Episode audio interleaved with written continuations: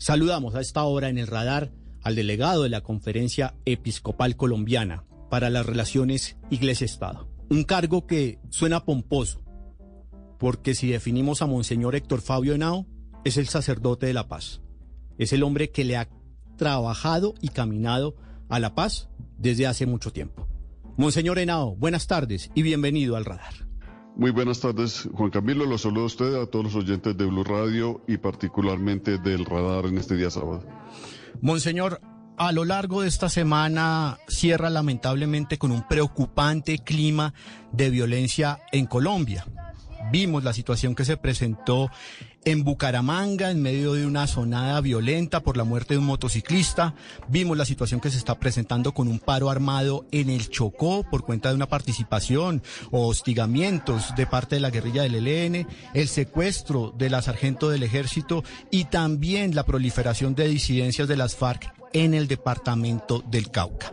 ¿Qué lectura hace la Iglesia Católica sobre este panorama de violencia que parece estar desbordada en el país? La Asamblea de la Conferencia Episcopal que se ha reunido esta semana ha estado reflexionando y escuchando esos clamores que vienen de las regiones, haciendo eco a las preocupaciones, al sufrimiento de las poblaciones e indudablemente que hay una conexión muy grande entre los señores obispos y, cada una de las regiones del país donde acontecen estos hechos tan dolorosos.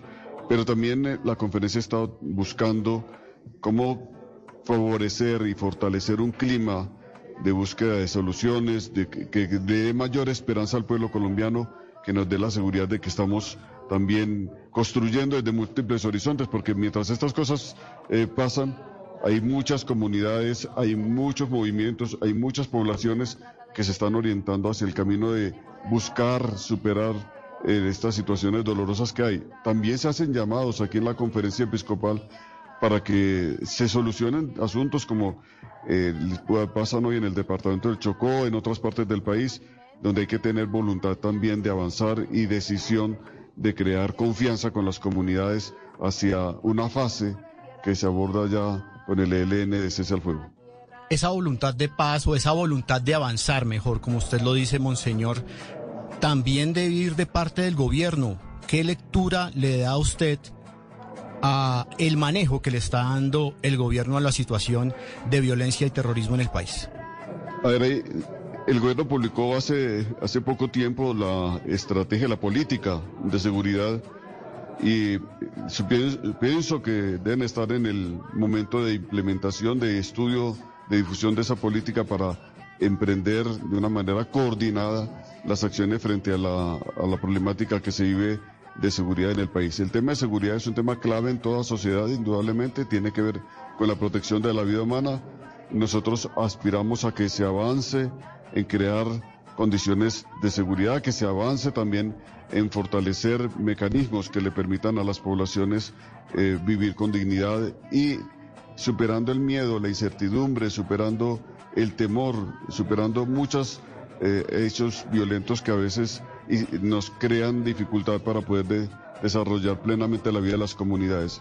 Nosotros entendemos que hay esfuerzos que se están haciendo de parte eh, del gobierno, eh, vemos con expectativa muchas acciones que se están emprendiendo, pero vemos también que hay unos desafíos enormes, unos desafíos de proporciones muy preocupantes que requieren seguir fortaleciendo las políticas y las acciones encaminadas a respuesta al clamor de las comunidades, porque al fin y al cabo son las comunidades afectadas y vulnerables las que claman por respuestas.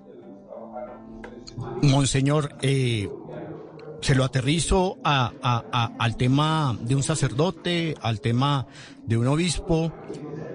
Ustedes antes de dirigirse a, sus feligreses preparan un sermón, lo enfocan y lo promulgan. ¿Cree que en este caso, aterrizándolo obviamente al, a la Iglesia Católica, en este caso el gobierno de pronto está un poquito descuadernado en su sermón? Ah, es muy difícil evaluar eso, como es difícil también para una vez evaluar cómo el sacerdote preparó y y cómo organizó su, su sermón, de qué manera quiso transmitirse y puede que lo haya hecho de una forma que a uno le parezca eh, inédita o diferente, en fin, eh, eso, eso, eso hace parte un conocimiento más detallado. Yo creo que aquí hay una serie de hechos de realidad social, de realidad de grupos eh, de violencia con una capacidad enorme de impactar sobre la sociedad colombiana y creo que hay que buscar y lo que nosotros queremos es aportar a que realmente haya una coordinación muy eficaz entre todas las fuerzas de la sociedad y el Estado en la búsqueda de soluciones. Yo pienso que el encuadernar, digamos así la palabra, las cosas eh, depende también de que desde todos los horizontes, ustedes con los medios, nosotros con la eh, capacidad que tenemos de llegar a, las eh, personas, a las comunidades, los educadores, etcétera, desde todos los horizontes, estemos permanentemente insistiendo con esperanza en que hay que superar y llamar de una manera muy contundente a los violentos para que definitivamente entiendan que el camino que ellos han emprendido es un camino de autodestrucción. Precisamente, usted ve al ELN secuestrando y adelantando atentados y matando policías, a las bandas en Buenaventura violando la tregua, atracando, eh, peleándose por territorio en Buenaventura, en Cauca y en otros lugares del país a las disidencias amenazando gente, confinándola bajo el fuego. El llamado de la Iglesia Católica a estos grupos armados ilegales, ¿cuál sería directamente? El llamado es primero que todo al respeto por la vida humana, al respeto por las comunidades, y todo lo que se haga para destruir vida humana y seguridad, libertades, afecta directamente también el entorno en el cual ellos viven y desarrollan sus acciones. Piensen en sus familias, piensen en sus vidas, piensen en los hijos que ustedes tienen y hacia los cuales es necesario orientar los esfuerzos para que hereden una sociedad más reconciliada, una sociedad donde puedan crecer y puedan desarrollar sus potencialidades en paz. No están afectando solamente a los demás, se afecta en un entorno, se afecta una sociedad en la cual todos salimos afectados. Pero no podemos decir que, que los que ejercen la violencia no, no están afectados, no.